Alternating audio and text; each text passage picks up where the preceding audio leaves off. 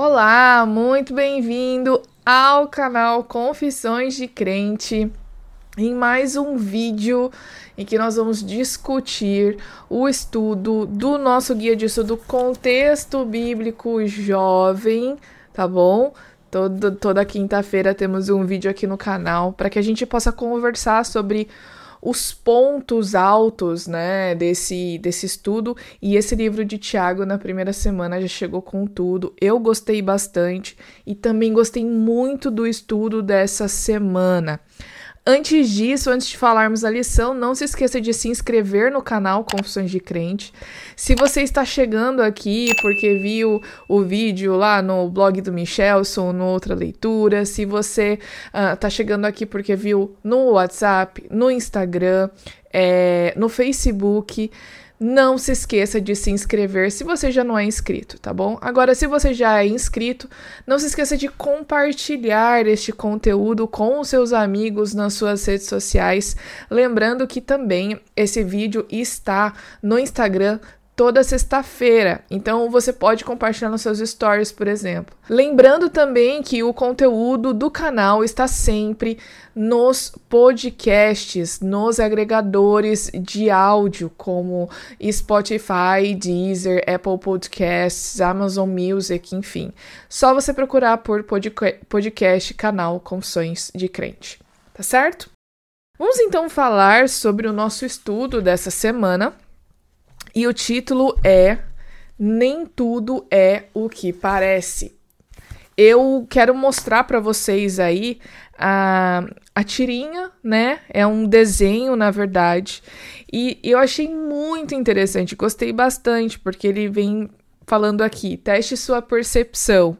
O que você vê primeiro? Eu vi primeiro, vou dizer para vocês, os meus olhos foram direto para essa parte central em que tem essa pessoa andando numa, numa poça de água e atrás tem esses prédios. Foi a primeira coisa que eu vi.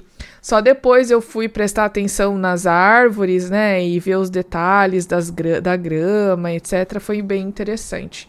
Agora, o que que isso, o que que essa imagem tem a ver com a lição dessa semana?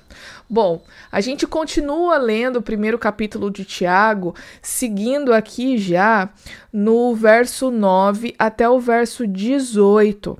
E esse, esses versos eles vêm falando e a lição vem brincando também com a questão da percepção que nós temos da realidade, que a percepção que nós temos das coisas que acontecem ao redor, ela é muitas vezes falha porque esses sentidos eles são subjetivos, né, gente? Então, é, a, a experiência e a forma como eu vejo a realidade vai, ter, vai depender de várias características, vai depender da minha cosmovisão, vai depender das minhas experiências, do meu background, né? Então, é, a percepção que eu tenho das coisas eu tenho certeza que você que está assistindo aí provavelmente não viu a mesma coisa que eu vi logo que eu olhei para o desenho. Pode ser que você tenha olhado primeiro as árvores, ou enfim.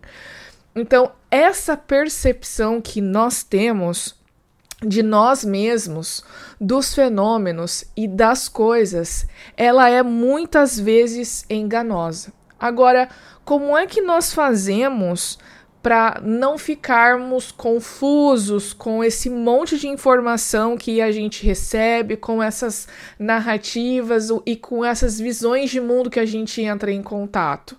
Bom, a gente precisa aprender a confiar em Deus. Deus vai fazer com que nossos sentidos eles sejam direcionados para coisa, as coisas corretas e ele vai nos dar a percepção correta da realidade tá bom? Então eu achei muito interessante essa questão, porque isso tem a ver com o nosso assunto, que a gente vai falar aqui sobre pobre, rico, tentações, né?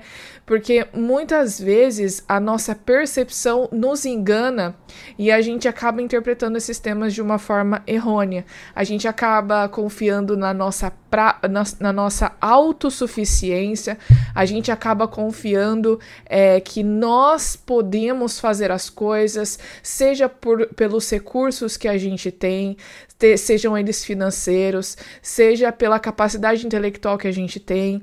A gente acaba confiando que nós temos a capacidade de resolver os nossos problemas e a gente acaba se afastando, a gente acaba é, quebrando essa dependência que nós temos de Cristo, tá bom? Então a gente precisa prestar muita atenção nessas características. E a gente já começa aqui falando do verso 9 do primeiro capítulo de Tiago, né? E ele fala aqui: o irmão, porém, de condição humilde, glorie-se na sua dignidade, e o rico na sua insignificância, porque ele passará como a flor da erva. O que, que ele está dizendo aqui? Que ah, as riquezas, as posses que nós temos aqui, elas podem crescer de uma forma muito rápida, ou você pode acumular riquezas aqui na Terra, só que ela vai embora muito rápido. Outra coisa também é que as coisas que nós acumulamos aqui, a gente não vai levar para o céu, a gente não vai levar, seja qual for o lugar que a gente vá depois, né, quando Jesus voltar, essas coisas acabam ficando aqui. Então, muitas vezes, quando a gente tem posses ou a gente tem esses recursos, a gente acaba se apoiando nessa aparente segurança que esses recursos nos dão e a gente esquece de que a nossa segurança, o nosso apoio, a nossa dependência deve vir só de Cristo. Por outro lado, a gente vê aqui o pobre e ele diz: porém, de condição humilde, glorie-se na sua dignidade, né? Ah, a gente não pode correr o risco também de, por exemplo, a gente se glamorizar a pobreza ou demonizar a riqueza, né? Ter, ter posses, ter dinheiro não é algo ruim, mas se ele for aplicado de uma forma errada, ele pode sim causar problemas. E especialmente essa questão da dependência que eu falei. Então a gente precisa é, lembrar que as coisas que nós temos aqui, essas riquezas terrenas, elas não duram para sempre. A gente não vai levar elas para lugar nenhum. Elas podem auxiliar, elas podem ser importantes, claro, é legal você ter recursos, mas a gente precisa lembrar que, seja você rico, seja você pobre, a nossa dependência precisa vir de Cristo. Outra coisa importante e que eu gostei muito que a lição vem trazendo e fala aqui na tanto de segunda como no terça é a questão da tentação, porque logo depois aqui uh, vem falando que no verso 12 do capítulo 1 de Tiago, bem-aventurado o homem que suporta com perseverança a provação, porque depois de ter sido aprovado receberá a coroa da vida, a qual o Senhor prometeu aos que o amam. Agora veja, aqui está dizendo que nós somos provados, que nós somos, te somos testados por Deus. Deus permite que determinadas situações aconteçam conosco para que o nosso caráter possa ser aperfeiçoado. A gente não estudou isso na semana passada?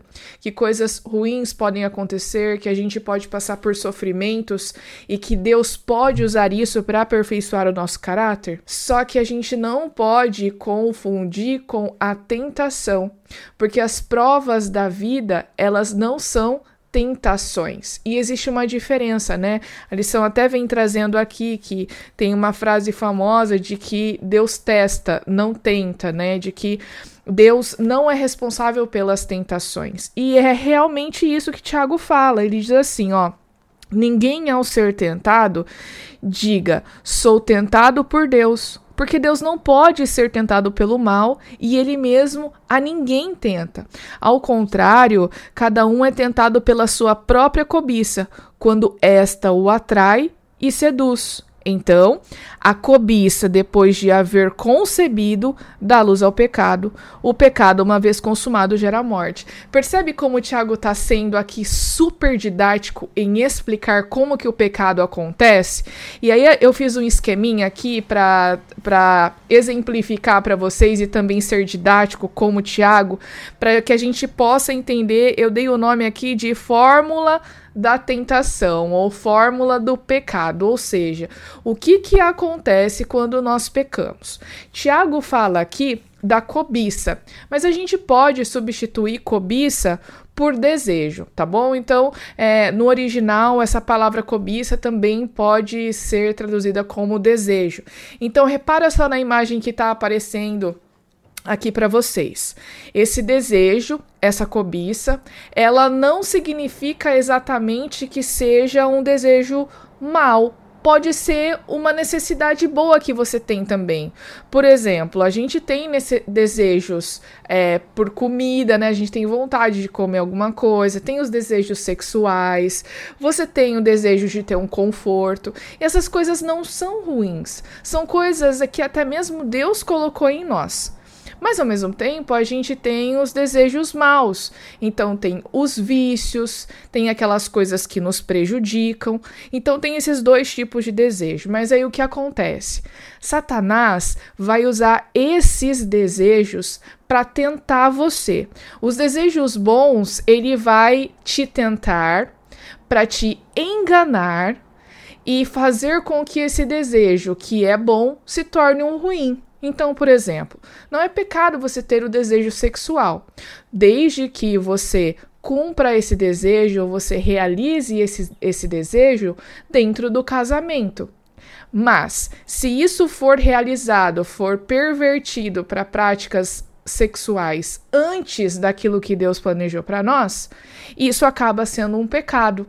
Então, Satanás ele vai tentar é, te enganar para que esse desejo ele seja transformado em algo ruim e você possa pecar, tá bom?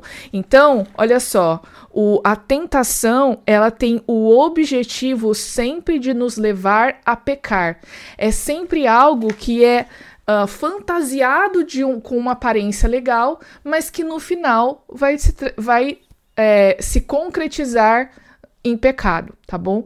Quando Deus tenta, né? Eu até fiz um esqueminha aqui para mim mesmo. Ele Deus, como eu falei, ele usa aquilo para nos aperfeiçoar. Deus testou o povo 40 anos no deserto, né? E Satanás usou os desejos do povo, perverteu esses desejos e transformou isso numa coisa ruim, levando o povo a pecar. Então a gente lembra do, dos episódios de idolatria, a gente lembra dos episódios de moralidade sexual que foram usados por Satanás na tentativa de afastar o povo de Deus, pervertendo esses desejos, é, transformando eles em engano, fazendo com que o povo pecasse, tá bom? A gente tem, por exemplo, Adão e Eva. Eles foram testados no jardim. Havia a árvore do conhecimento do bem e do mal, que eles não poderiam comer, a única árvore que eles não poderiam tocar, e a árvore da vida. Deus colocou aquilo para testá-los. Mas aquilo não era uma coisa ruim. Aquilo se transformou em algo ruim porque Satanás usou aquele desejo num engano e aí, então, eles pecaram. Então, voltando aqui ao nosso esquema que você está vendo aí, esse desejo ele vai ser usado por Satanás e ele vai te tentar. Só que quando ele te tenta, ou quando você está passando por tentações, você ainda não pecou, porque vai depender de qual atitude você vai ter referente àquela tentação. Se você resistir, a vida segue. E aí, quanto maior a sua comunhão com Deus e quanto mais próximo você está dele, você vai, uh, você vai ver que essa tentação vai diminuir, que esse desejo por esse pecado vai diminuir. Agora, quando você cede à tentação, quando você cede a esse desejo, você peca. E se você, se você continua nesse caminho, então esse caminho vai te levar à morte, que é o que fala aqui, ó. A cobiça depois de haver concebido da luz ao pecado, e o pecado, uma vez consumado, gera a morte. Essa morte está falando que na hora que você vai pegar, vai, pecar, vai morrer? Não. Essa morte é a morte eterna, aquela morte que vai acontecer depois que Jesus voltar e for uh, tiver passado todas aquelas etapas do juízo e etc. Tá bom? Então, isso quer dizer que quando a gente escolhe o pecado, a nossa consequência é a morte. Se a gente escolhe resistir, se a gente escolhe entregar a vida a Deus, a nossa consequência é a vida. A gente vem agora para o momento hipertexto em que a nossa palavra-chave é discernimento. E a gente tá falando, falou bastante aqui de percepção, que a nossa percepção é errônea, que esse discernimento é importante porque é ele que vai fazer com que a gente resista às tentações, né?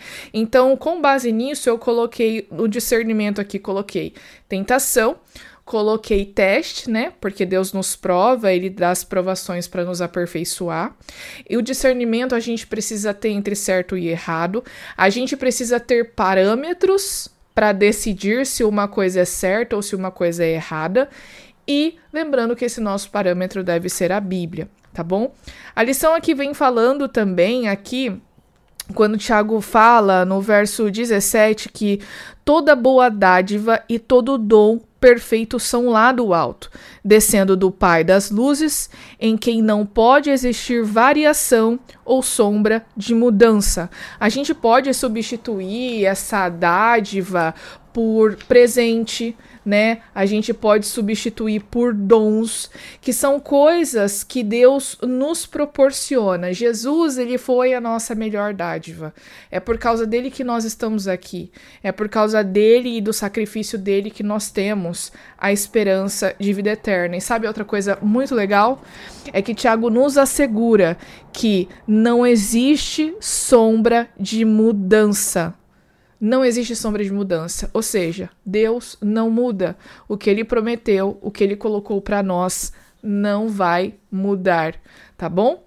E aí, finalmente, tem aqui um, as citações de Ellen White, uh, chamando atenção para umas coisas bem interessantes especialmente para líderes, né, que estão em posições de destaque e acabam uh, chamando a atenção de pessoas que estão em pecado, sendo muito rigorosos. E ele diz, ela diz aqui, ó, os ministros do evangelho causam grande dano permitindo que sua tolerância para com a pessoa que erra se transforma em transigência com o pecado e até mesmo em participação dele.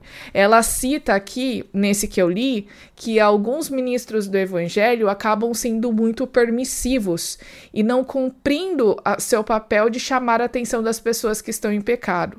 Mas, por outro lado, ela também fala, fala aqui que precisamos tomar cuidado com a indevida severidade ao lidar com os que com os que erram. E também precisamos ser cuidadosos para não perder de vista a excessiva malignidade do pecado, né? Ela vem aqui uh, alertando para que a gente não ceda aos extremos, né? Ser muito severo, mas ao mesmo tempo também não muito permissivo. E ela fala aqui no final: as, os professos cristãos que se deixam guiar pelas próprias inclinações, tornando-se tornando-se assim escravos do eu. Tiago está fa tá fazendo referência né, a, a, esses professos cristãos. Eles estão dispostos a, acertar, a, a aceitar apenas as doutrinas que não repreendem seus pecados ou condenem a vida de amor ou prazer. Ou seja, eu uso aquilo que me convém, eu uso aquilo que é confortável para mim e aquilo que me incomoda eu descarto ou dou alguma outra interpretação. É, ela vem cham chamando atenção para essa percepção distorcida né, da realidade, do que é pecado, que para alguns eles uh, distorcem a, o, a Bíblia dizendo que aquilo para eles não é pecado ou que é relativo. E a, a, esses dias eu até mesmo vi de que não existe mentira, porque uh, como tudo é relativo, o que é verdade para mim pode não ser verdade para você, e aí eu não teria mentira porque eu vou comparar com quem? Qual é o meu parâmetro? para dizer que aquilo é mentira ou não. Então, você veja o que acontece quando a gente é, perde a nossa referência, né? E há alguns trimestres atrás a, a gente estudou que a nossa referência sempre deve ser a palavra de Deus tá certo? Então, gente, é isso. Eu espero que vocês tenham gostado aqui da recapitulação da lição. Compartilhe com os amigos, compartilhe aí nas suas redes sociais. E a gente se encontra aqui no próximo, na próxima semana em mais um vídeo, uma recapitulação do contexto bíblico jovem. E também nos outros vídeos do canal, tá bom? Até a próxima!